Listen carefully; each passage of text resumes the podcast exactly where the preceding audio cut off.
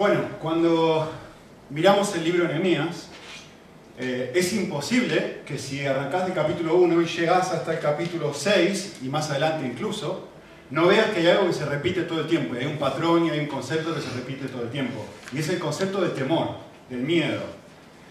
Eh, en cada capítulo pasa algo que debería generar miedo, debería generar temor. De hecho, tiene la intención de generar temor. ¿sí? Así que yo quisiera comenzar eh, definiendo qué es el temor.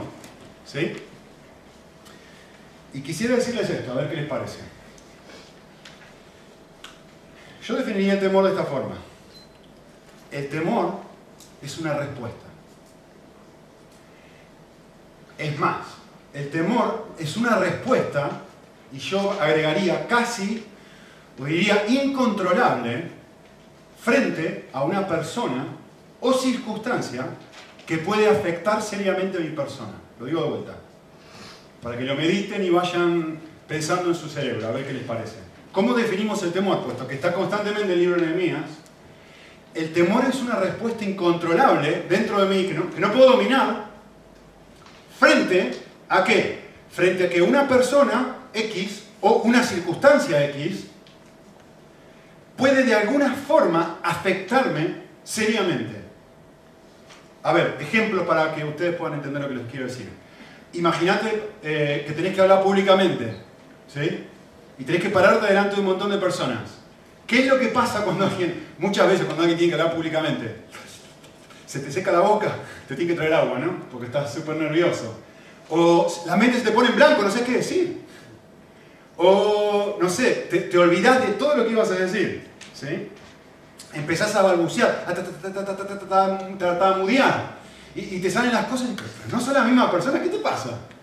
¿Qué ha cambiado? Bueno, lo que ha cambiado es que ahora estoy frente a una situación, una circunstancia que me expone y que de alguna forma yo estoy respondiendo a eso. ¿Cómo estoy respondiendo? Estoy respondiendo tartamudeando, estoy respondiendo con la boca seca, estoy respondiendo de una forma que está expresando, tengo miedo, tengo miedo, tengo miedo. ¿De qué? Bueno, evidentemente es muy posible que mi mente está concluyendo, puedo quedar como un estúpido acá. O puedo decir algo tonto, o, qué van a pensar de mí, o, lo, que sea. Pero finalmente, en realidad, si lo analizás muy, eh, de manera muy simple, evidentemente lo que está en juego es tu imagen, ninguna otra cosa es tu imagen, es qué es lo que otros van a decir de, miren lo que está pasando. Hay cientos o lo que sea, 20 o mil personas que me están observando y tienen todos los ojos puestos en mí y eso genera cosas en mí. Genera emociones, genera reacciones, por eso digo es una respuesta. Y, yo pienso que lo que esto haga, bueno, evidentemente puede afectar a mi persona, de alguna forma. En este caso mi imagen. Les cuento, eh, que no es un chiste, es en serio. ¿eh? Eh, una de las cosas que cuando tengo fiebre y me pasa, empiezo a tener pesadillas, no sé si a ustedes les pasa. Y, a mí me pasa que tengo una pesadilla recurrente que me sucede cada vez que tengo fiebre, que es que voy, me, tengo que parar a hablar como ahora y resulta que me paro a hablar frente a la misma audiencia que estaba antes, exactamente con el mismo mensaje que, que hablé la semana anterior. Y digo, no, eso me genera miedo, temor. ¿Por qué? Porque finalmente uy, ¿qué van a pensar? Si este estúpido está dando de vuelta lo mismo. ¿Y qué le pasa? Que ese video que tiene amnesia. De alguna forma me afecta. Piensen en esto. Piensen en otro ejemplo de, otra, de otra índole. Eh, de hecho, déjenme decirles esto. La semana, este, el jueves pasado, estuve con eh, la mamá de una amiguita nuestra ella no es creyente, no va a la iglesia, nada. Y su hijita, eh, bueno, es compañera de mi niño. Entonces estábamos, todos, estábamos almorzando con ella y empezó a hablar acerca de, la maestra. Me contó esto. Yo no sé si voy a decir una mala palabra ahora. En, mí, en Argentina no es mala palabra, pero aquí todavía no entendí si es mala palabra o no. Así que sepan disculparme, voy a repetir lo que ella dijo, ¿vale?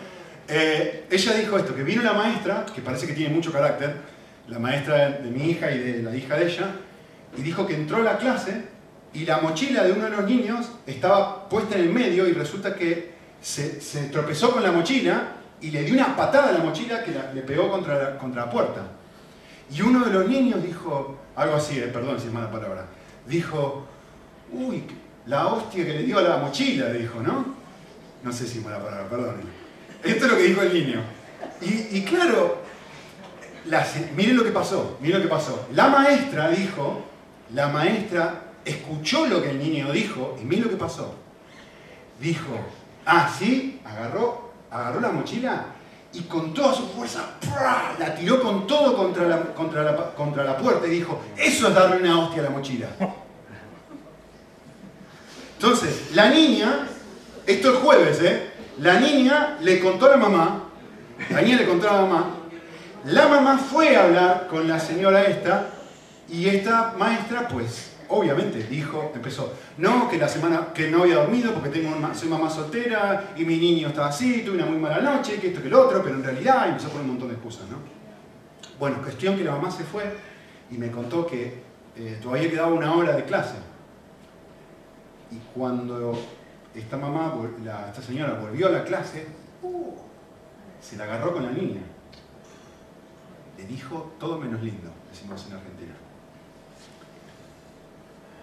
La niña fue y le contó a la mamá.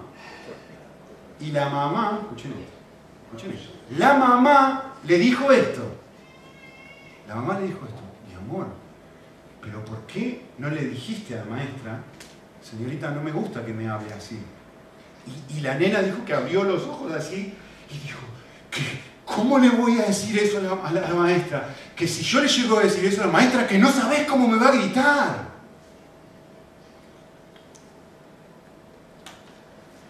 El miedo es una respuesta frente a una persona que de alguna forma puede afectar seriamente a mí. En este momento la nenita de 7 años concluyó, que, me puede lastimar, puede lastimar mis emociones, puede herirme, puede decirme algo que me pueda llegar a afectar.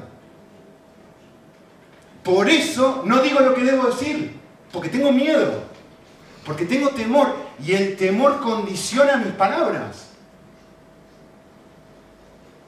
Un ejemplo más y seguimos adelante. Un hombre trabaja en una empresa y eh, escucha que le van a aumentar el sueldo y lo van a ascender. 500 euros le van a aumentar el sueldo. Está súper feliz. Resulta que el jefe lo llama a, su despacho y este hombre va todo feliz y contento y resulta que eh, se acerca al despacho y este va convencido de que le va a decir del salario y del sueldo y todo lo demás. Y el hombre le dice, mire González, o Pérez, ¿cuál es el apellido más conocido acá? Eh, mire Pérez, eh, Pérez González. Pérez González. Este, necesito que, vaya y vaya a su cubículo, a su ordenador y pase esta información en, los, en nuestros ordenadores centrales en nuestra, nuestra empresa. Y el hombre va todo, sí, sí, como no. Entonces va con los archivos, los va mirando y de repente se da cuenta de que los datos que su jefe le está pidiendo que ingrese en el ordenador son falsos. Y, de repente empieza lo mismo que la persona que está hablando públicamente, ¿no? Que se, empieza, su boca empieza a resecarse, empieza a tener miedo y empieza a temblar. ¿Por qué? Porque de repente dice, si yo quiero este ascenso, si yo quiero estos 500 euros, lo que yo tengo que lograr para hacerlo, tengo que mentir. Y este hombre no quiere hacer esto. Pero ¿qué pasa? Hay una circunstancia que puede afectar seriamente su persona. Se puede, el hombre está pensando, ¿me, ¿me puedo quedar sin trabajo? ¿Me puedo quedar sin los 500 euros? Si yo no respondo, si yo no hago esto. Entonces, automáticamente, a veces pensándolo, a veces sin pensar, lo que está sucediendo es, responde con temor. ¿Pero por qué responde con temor? Responde por temor porque hay algo que está amenazando Escuchen bien esto, ¿eh? Hay algo que está amenazando, algo que esta persona atesora. Algo que es valioso para este hombre. Algo que es valioso para la niña, y, con razón es valioso, ojo, ¿eh? Algo que es valioso para mí. Se ve amenazado seriamente, no es que es una pequeña amenaza, es que es una gran amenaza, aún mi físico aún mi cuerpo, si viene una, patota, patota una, banda de gente y que yo pienso que me pueden pegar con palos o lo que sea, me siento seriamente amenazado. ¿Qué es lo que concluye mi mente? Mi físico está en peligro. es una respuesta que no puedo controlar frente a una circunstancia que puede afectar seriamente a mi persona, lo que sea. Pero ¿qué es lo que puede afectar? Cualquier cosa que yo atesoro. Mis emociones, mi corazón, mi vida, mi físico, mi imagen, mi dinero, lo que sea. Eso es el temor. ¿Vale? La niña o la persona que habla públicamente ama su imagen. el hombre, Pérez González, habla su economía, ama su economía. Otro ama las vacaciones. Otro ama su cuerpo. Otro ama, ama lo que sea. Nehemías, ¿qué es lo que ama? Ama construir una muralla. Eso es lo que él quiere hacer. Y lo que va a suceder ahora es, eso se va a ver amenazado. Y se van a suceder circunstancias que tienen la intención, y el texto, lo, si escucharon el pasaje, se van a, creo que se dieron cuenta, hay circunstancias y hay personas que a propósito quieren generar temor en él para que él no pueda hacer lo que quiere hacer. ¿Sí? Entonces, yo quisiera que pensemos rápidamente en, vamos a mirar el pasaje tratando de desmenuzarlo rapidito, pero quisiera que lo, hagamos pensando esto, y acá les va a sorprender, va, espero, que, por lo menos les haga pensar. Yo quisiera que pensemos un momento en cuál es el origen del temor. ¿Qué es lo que genera el temor? Y, supongo que se van a sorprender frente a la respuesta, porque el texto es muy claro en este sentido. ¿sí? Entonces, vamos a mirar qué es lo que sucede. Aquí hay tres momentos o tres eventos, tres cosas que suceden en el pasaje que son muy claras, que son tres intentos de lograr que Nehemías tenga miedo y ninguno de los tres tiene éxito. ¿Sí? Si ustedes miran el versículo 2, lo primero que va Nehemías está a punto de terminar la muralla, dice el versículo 1, eh, ya no queda ninguna brecha entre ellas, y al final del versículo 1 dice, eh, todavía no había sentado las hojas la puerta. O sea que, este es el último intento antes de que él pueda decir, bueno, vamos a ponerle el monio rojo y cortar acá con la, con la tijera, que ya se ha terminado del todo. Entonces sus enemigos dicen, vale, ah, esta es la última oportunidad que tenemos. ¿Sí? Entonces dice el versículo 2, Sambalat y Gesem me enviaron un mensaje diciendo, ven en Keferim, en el llano de Ono, y este llano de Ono era eh, un día de camino donde estaba, donde estaba Nehemías, y básicamente era casi en el medio entre Jerusalén y Samaria, ¿no? Pero era un lugar, digamos, más favorable a, ellos, ¿no? Era un lugar donde Nehemías no se podía proteger. Era un lugar donde no había un ejército amigo de Nehemías. Entonces, en esencia, le están diciendo, vamos a un lugar donde no va a haber nadie excepto nosotros. ¿Sí? Eh, y termina el versículo 2 diciendo, Nehemías entendió perfectamente el mensaje. Lo que ustedes están queriendo hacer es dañarme. Lo más probable es que están tratando de secuestrarlo, si va a ir él solo, para matarlo, lógicamente. Y en esta clase de lugar está bien porque le podían decir al emperador, al rey de Persia, si no, lo que pasa es que acá estaba lleno de, mm, ¿cómo se dice?, de, ladrones y esto y lo otro, nadie estaba protegiendo, le pasó algo, da igual. ¿Qué era lo que estaban tramando? No sabemos, pero Nehemías está muy claro que entiende, estos hombres quieren hacerme daño. ¿Sí?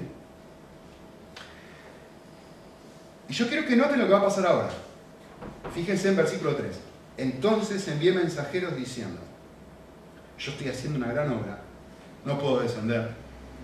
¿Por qué me voy a detener? Voy a detener la obra mientras desciendo a vosotros. Y miren lo que sucede aquí. Una, dos, tres, cuatro veces me enviaron el mismo mensaje de la misma forma. Y yo le respondí exactamente igual. A mí me llama algo la atención de esto. Nehemías no cede frente a la insistencia. A ver, piensa en un momento. Esto es lo mismo que el jefe le sigue insistiendo una y otra vez que lo haga.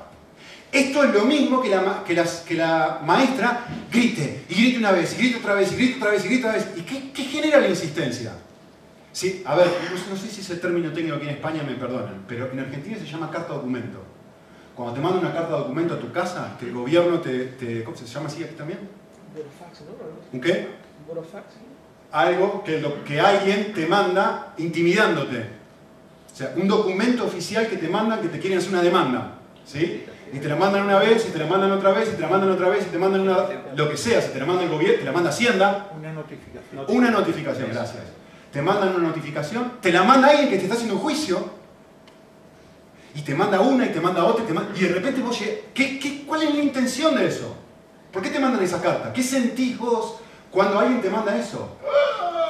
¡Pánico! Sentís miedo. La intención de eso es generar en ti miedo. Mirá lo que yo te voy a hacer. Tu vida está en peligro. Tu situación económica está en peligro. Puedes ir a la cárcel. Da igual.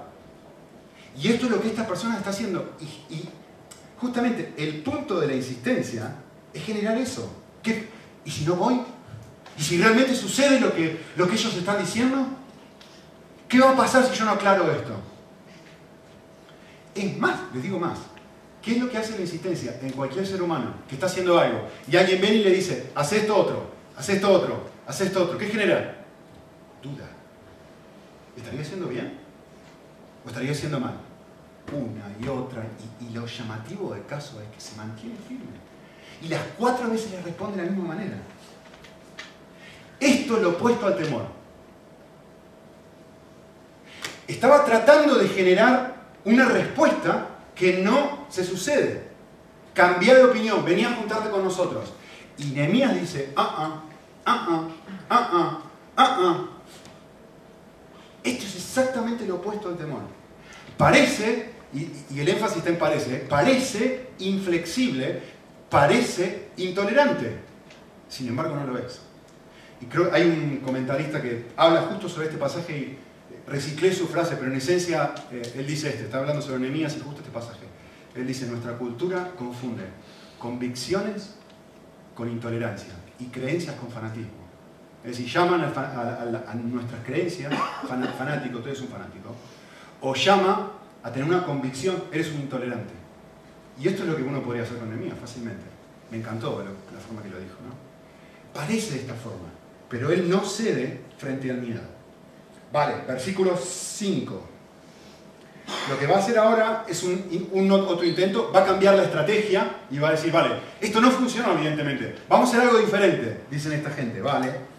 Entonces Zambalat me envió a su siervo en la misma forma por quinta vez, pero acá algo distinto. Miren lo que hace. Lo manda con una carta abierta en su mano. Una carta abierta. Vieron que las cartas en la antigüedad tenían un sello y si alguien quebraba ese sello, pues cometía un delito, porque era algo privado entre el receptor y entre el, el que originaba la, la el, el emisor, gracias, y el receptor. Una carta abierta es una carta pública, es algo que cualquiera puede leer. No, no hay problema porque no está sellada. Entonces, que todo el mundo sepa esto, es la intención. ¿sí? En ella, versículo 6, estaba escrito, y acá empezamos con acusaciones falsas, con cosas que no son verdad. Se ha oído entre las naciones, y acá hay una persona en particular que dice esto, que se llama Gazmú, que tú y los judíos estáis tramando rebelaros, y esa es la razón por la cual ustedes están construyendo la muralla. Esta es la razón. Y además, para no quedarse corto, según estos informes, tú vas a ser rey. Es decir, no solamente estás haciendo esto porque te vas a revelar, sino que además el propósito de esto es que tú quieres ser el rey de esta nación, de esta nación que vas a construir, ¿no? Versículo 7. Además, has puesto profetas para anunciar, hay un nuevo rey en Judá. Ahora, noten esto, porque esto, es lo que pretendía generar temor en Nehemías. Miren, lean el final del versículo 7. Esto ha llegado a la capital del imperio persa. Esto ha llegado a los, a los oídos del rey. A ver, ustedes se dan cuenta de lo que está pasando, ¿no? Nada de esto es verdad. Nada de esto es verdad. Y aparentemente lo que está mandando una, una carta de documento donde está un, otra vez cómo era Una notificación. una notificación que dice, tú estás haciendo esto, es mentira, pero quiero que sepas que ya el emperador del imperio persa, el rey de Persia, ya lo sabe. ¿Quién lo mandó a Nehemías? El emperador, de Persia. Así que en este momento esto está desprestigiando totalmente su persona. Está diciendo, este hombre te está traicionando. Esto es lo que está llegando a los oídos del emperador de Persia, del rey de Persia. Y esto está pretendiendo generar en realidad. No. ¿Qué está queriendo generar? Ven a aclarar la situación. Ven a clarificar que esto no es así. A ver si esta treta funciona. Y Nehemías, testarudo, se mantiene firme y dice, entonces envía un mensaje diciendo, versículo 8, no ha sucedido las cosas que tú dices, sino que te la estás inventando en tu corazón. Porque, miren, aquí está la, palabra clave, porque, todo, porque todos ellos querían generar miedo, amedrentarnos, pensando, ellos se van a desanimar con la obra y no será hecha. No lo logran y Nehemías ora pidiendo ayuda, ¿no? Último intento. Resulta, versículo 10, no sabemos bien qué es lo que, cuál es la razón por la cual Nehemías hace esto, pero muy posible que Nehemías, saben quién era Semaías, ¿no? Entonces entré yo a la casa de Semaías. Semaías era un profeta. Entonces esto es como si Nehemías está pasando una situación de amenaza y amenaza y amenaza y dice, bueno, ¿con quién voy a hablar? A ver, estoy pasando mal, están mintiendo sobre mí, están diciendo todas estas cosas, vale, con alguien tengo que hablar. Y va y habla con el hombre de Dios. Supuestamente con el pastor, con el sacerdote, con el, con el tipo que realmente, este, este sí, este me va a escuchar, este me va a entender. Vale. Va y habla con él, dice en versículo 10. ¿Dónde está este hombre? Encerrado en su casa. ¿Sí? Entonces le dice Semaías, reunámonos en la casa de Dios, dentro del templo, cerremos la puerta del templo, porque vienen a matarte, vienen de noche a matarte. ¿Qué está tratando de hacer? Generar miedo. Si escucharon lo que dijo, eh, bueno, en versículo 12 lo dice, ¿no? Me di cuenta que ciertamente Dios no lo había enviado, sino que había dicho su profecía contra mí, porque Tobías y Zambalat le habían pagado.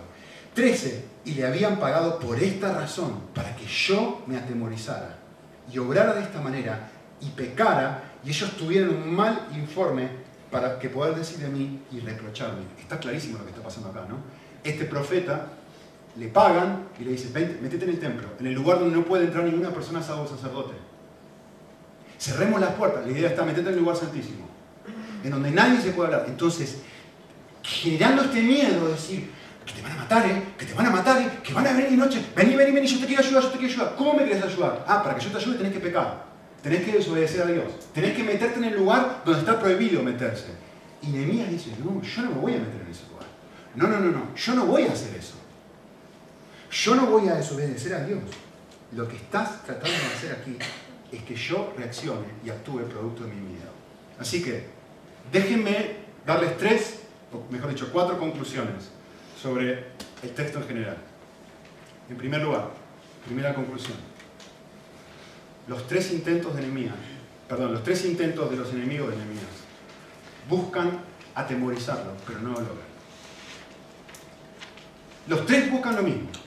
Primero el secuestro, después el desprestigio y ahora que como no lo pueden desprestigiar políticamente, lo desprestigian religiosamente. Ninguno de los tres lo logra. Segunda cosa, los tres intentos buscan generar una respuesta que no llega a producirse. Los tres buscan lo mismo. Y en ninguno de los tres casos se produce. ¿Sí? Y ahora, esto es donde quiero que presten atención. ¿eh? A ver, casi hago un ítem aparte para hablar sobre esto, pero después digo, no, mejor lo voy a dejar acá si no hablo tanto. ¿El temor es pecado? ¿El temor es pecado? ¿Temer es pecado? ¿Sí? ¿No? No, no respondas, es para que pienses.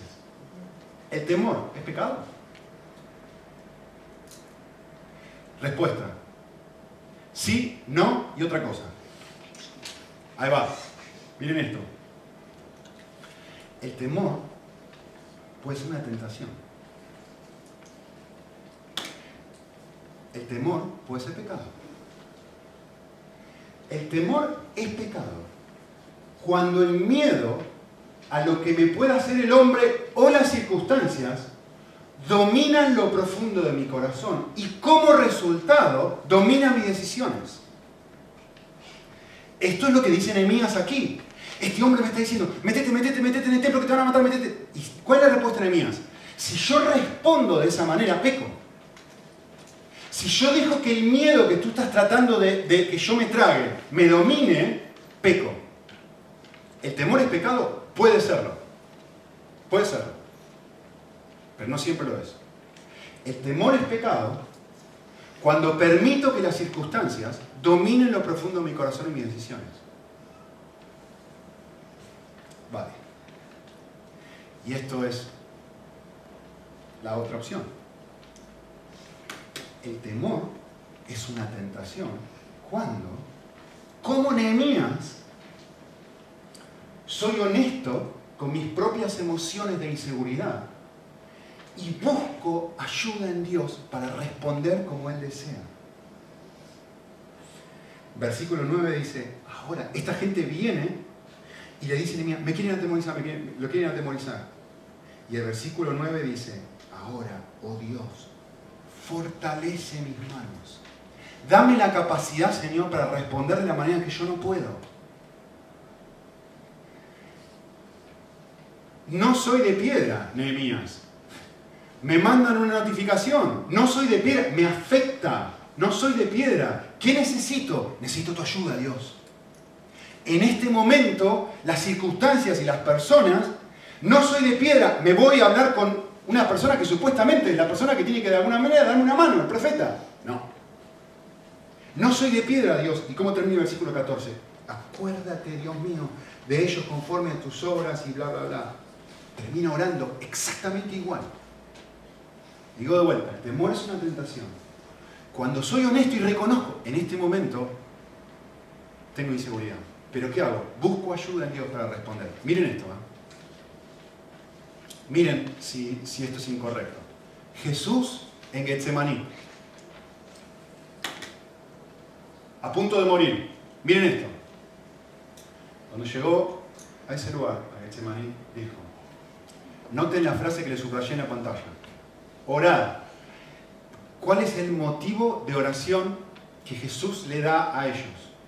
A los discípulos le dice, orad para que no entres en tentación. ¿Qué es lo que está diciendo Jesús? Jesús está diciendo esto, orá para que no caigas en tentación, orá para que eh, no entres en la tentación, no cedas a lo que te está presentando una opción de respuesta que no es la correcta. Ese es el motivo. Evidentemente hay una diferencia entre la tentación en sí y entrar en esa tentación, meterse adentro y caer. Esto es lo que yo estoy hablando.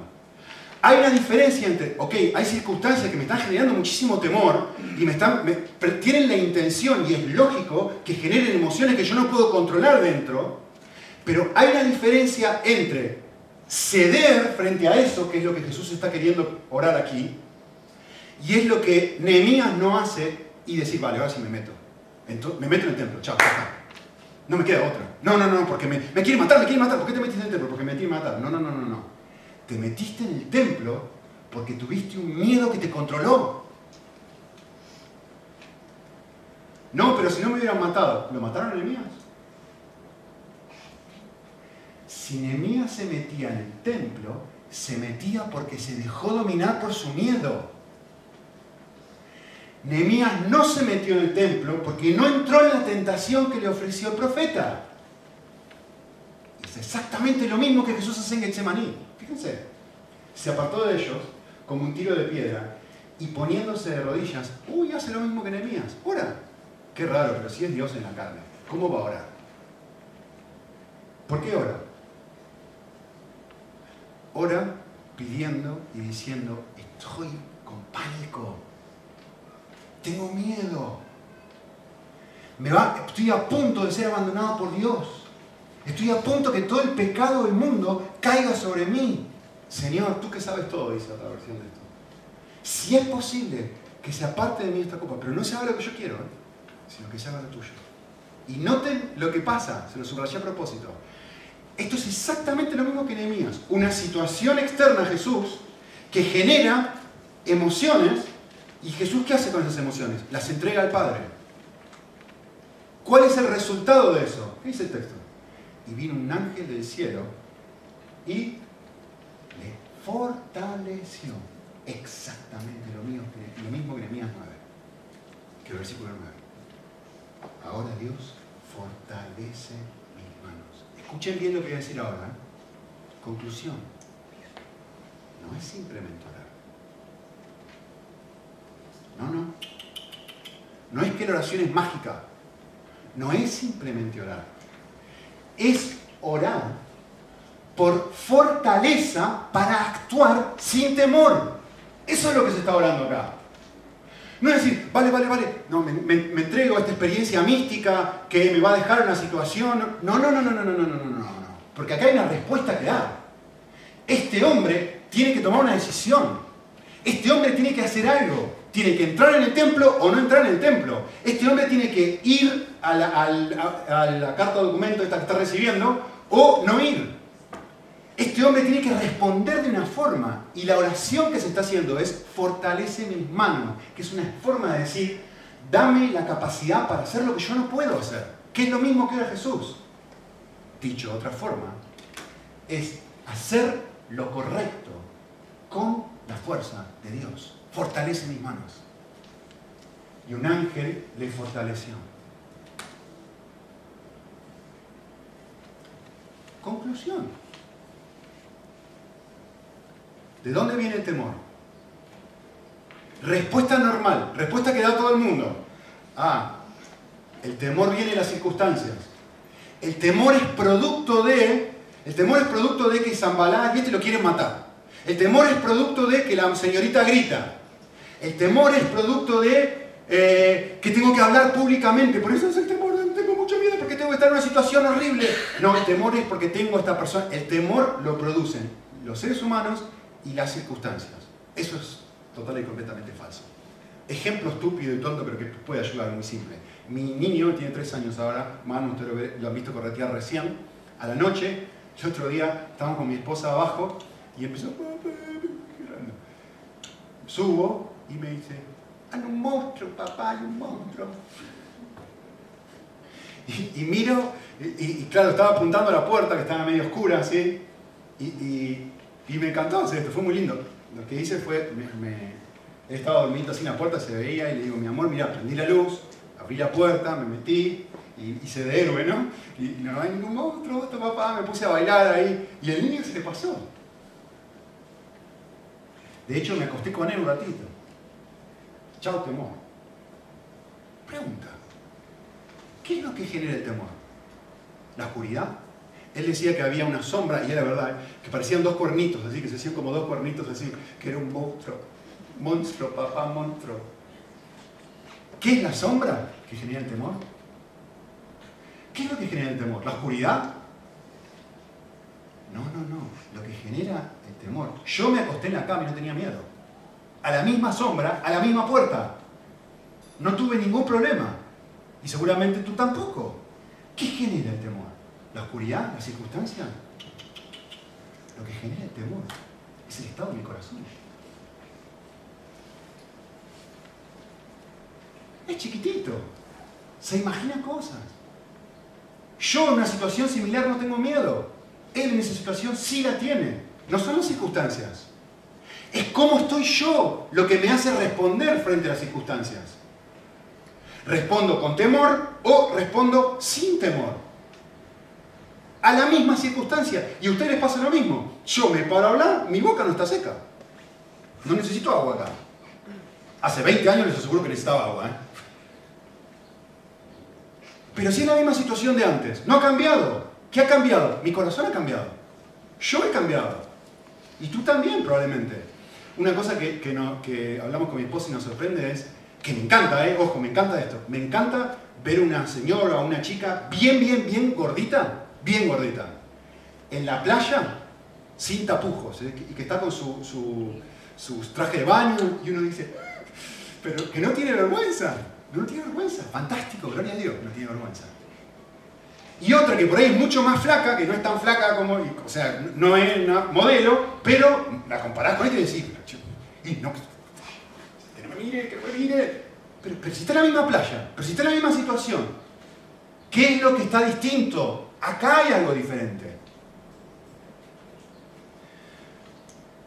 Si mi corazón se siente inseguro frente a la intimidación de Zambalat y de quien sea, responderé con temor y haré cualquier cosa a un pecado para protegerme. Si mi corazón se siente seguro, como Nehemías, frente a la intimidación, podré responder sin temor y podré hacer cualquier cosa que Dios quiera. El problema no son las circunstancias.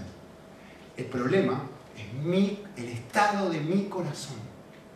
Y por eso Dios nos pone en circunstancias de temor para ayudarnos a darnos cuenta de esta realidad y nos prueba para darnos cuenta de esta realidad y que podamos correr desesperadamente a Él, para generar una actitud de corazón que no depende de lo externo, sino que depende de algo interno que el Espíritu de Dios está haciendo dentro nuestro. Ahora mi fuerza para responder frente a esta situación que cualquier persona respondería con intimidación, mi fuerza no es mía. Mi fuerza es de otro. No es que yo soy un capo, no es que yo soy un, no es que yo soy un héroe, no es que Nehemías es... No, no, no, no tiene nada que ver con esa persona. De hecho, Nehemías nos dice en el capítulo 1 que tenía miedo. No, no, no, no, se trata de otra cosa. Es que he recibido fortaleza. De eso se trata. He recibido algo que no tenía antes. De eso se trata esto. Por eso Nehemías ora. Como lo último que voy a hablar. Genial, ¿cómo vencemos el temor? Espectacular, Nico. Hasta ahora, genial, pero yo tengo mucho miedo. Todos tenemos miedo. ¿Cómo lo vencemos? Respuesta. El temor a otros y a las circunstancias solo puede ser vencido cuando un temor mayor le cautiva.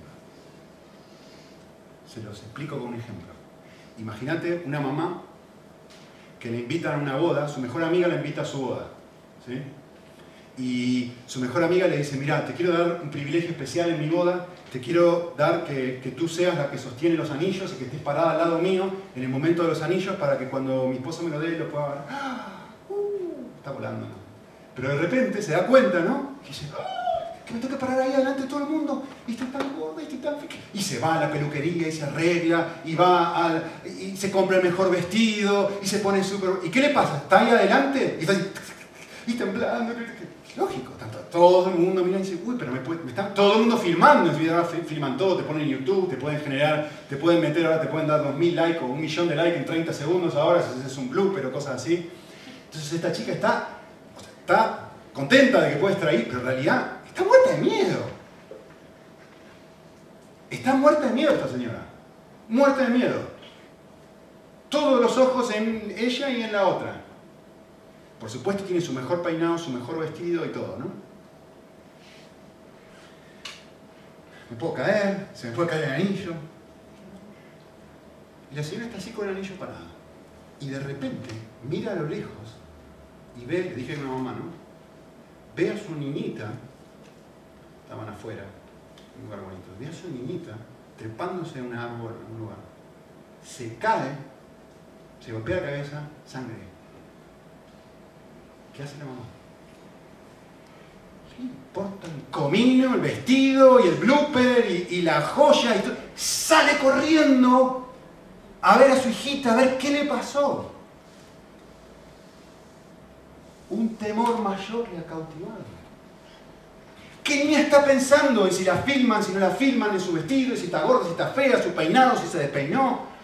Un temor mayor ha cautivado su corazón y ahora responde a la luz de ese temor. ¿Sí? Esto es lo que vemos en Nehemías y esto es lo que vemos en las Escrituras. El temor al mundo solamente puede ser vencido por el temor a Dios. Es fantástico, es fantástico que el capítulo, estamos en capítulo 6 de Nehemías, ¿no? Nos queda un buen rato todavía. Pero es fantástico que en capítulo 2, 3, 4, 5 y 6 es puro situaciones de que le van a generar temor, que le van a generar temor, que le van a generar temor, que le van a generar temor, que lo quieren matar, que quieren destruir las cosas, que tienen que se acuerdan que tienen que estar con una espada durmiendo y trabajando con, con la otra mano, que todo el mundo, bueno, situación constante temor. Pero siempre nos olvidamos del capítulo 1. Y en el capítulo 1, ¿se acuerdan cómo empieza? Y nosotros hablamos. El capítulo 1 empieza con Nehemías. El único que no cede frente al temor. Y el capítulo 1 empieza Nehemías no lo busques, se lo leo, dice así, en versículo 5. Tú eres un Dios grande. ¿Y qué? Temible. Tú eres un Dios temible. Nehemías puede responder como responde, porque en capítulo 2, 3, 4, 5 y 6, porque en capítulo 1, Nehemías vive a la luz del temor de Dios.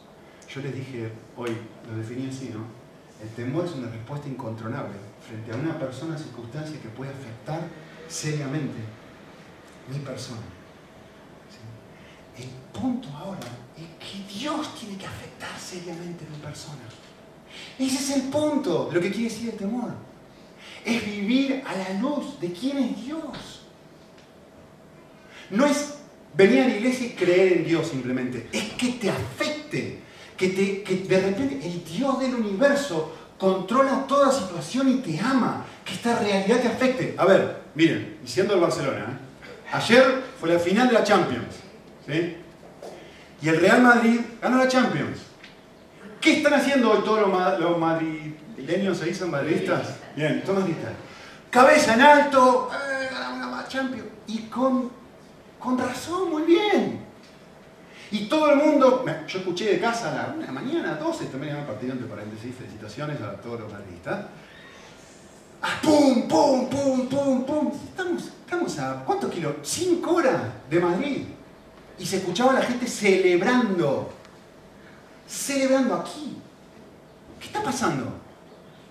Lo que pasó en otro país, que tú no hiciste absolutamente nada, no hiciste absolutamente nada, de repente te afecta seriamente. Te genera emociones al punto de que te levantás hoy y querés gritarle a todo el mundo, soy de Madrid. Y está bien que suceda eso, y está bien que lo hagas. Si tú sales a la calle y sos de Madrid o clamás ser de Madrid y no te ha afectado seriamente lo que pasó ayer a la noche, ¿qué dirías? ¿Qué le dices a una persona así? Tú no eres de Madrid. Tú no eres, perdona, pero tú no eres de Madrid. El punto no es si, soy, si digo soy de Madrid. El punto es cómo me afecta. Y que yo hoy me levanto y vivo a la luz de lo que pasó ayer a la noche. Y tiro, tiro fuegos artificiales y llamo, mando mensajitos y hago cantidad de cosas. Porque me ha afectado lo que pasó. Y el Dios de me ha afectado tanto que yo estoy diciendo, hay un Dios que es todopoderoso, que me ama, que está conmigo y que dice, dice esto. ¿No se preguntaron por qué pasó lo que pasó en el Semaní? ¿Alguien no, no se a pensar un segundito por qué Dios le dijo Jesucristo, ¿tenés miedo ahora? ¿Querés un plan B? No hay un plan B. No hay plan B. Vamos a seguir con el plan A. Y dice Isaías, y Jehová y el Señor quiso, quiso someterlo a padecimiento. Isaías 53. ¿Por qué Dios quiso hacer eso con Jesús? ¿Sabes por qué? Porque al mostrar Dios que Él te ama tanto, que está dispuesto a decirle no a su propio hijo para que muera en una cruz por ti. De esta, para que nunca, de esta forma, Él te pueda decir a ti, no, hijo.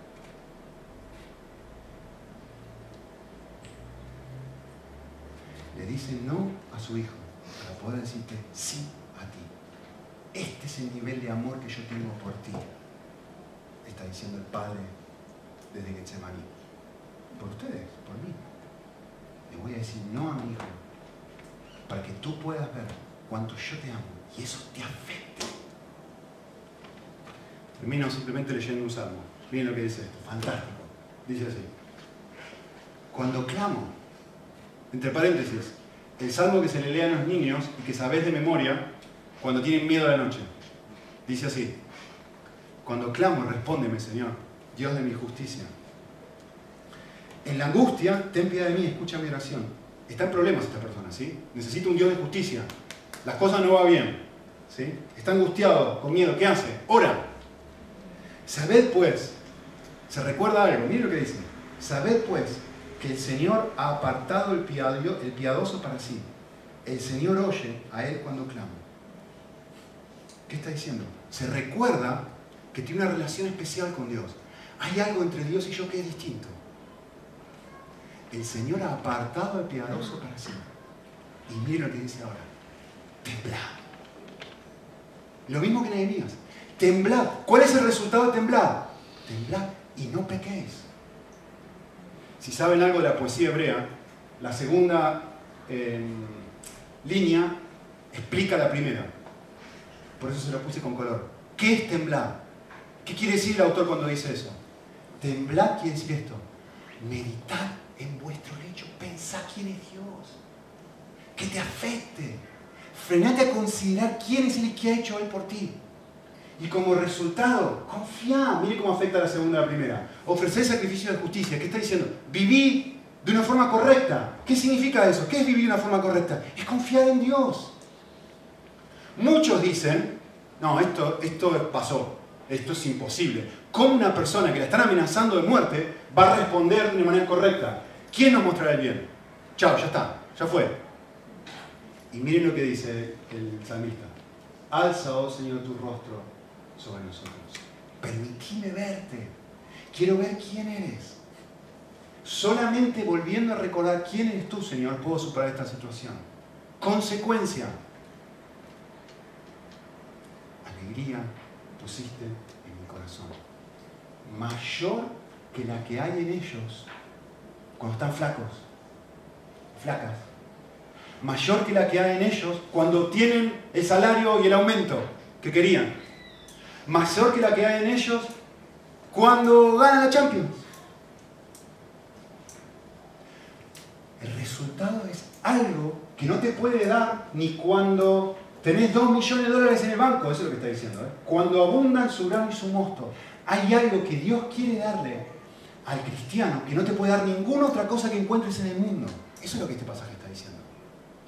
Por eso termina la forma que termina. Consecuencia en paz me acostaré y asimismo dormiré. ¿Por qué? Las circunstancias no me tocan. Porque no hay ninguna persona que me diga nada malo.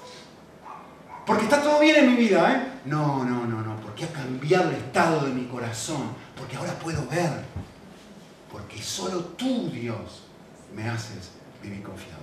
Porque solo tú, Señor, me traes paz en medio de la dificultad. Confía en mí. Yo decido. Oramos. Oramos y me... Señor, agradecidos por eh, poder haber compartido estas cosas. Pedimos, Señor, que nos ayudes a vivirlas, a experimentarlas. Eh, gracias por la luz que encontramos en ti. Pedimos, Señor, que eh, más y más tu verdad nos afecte.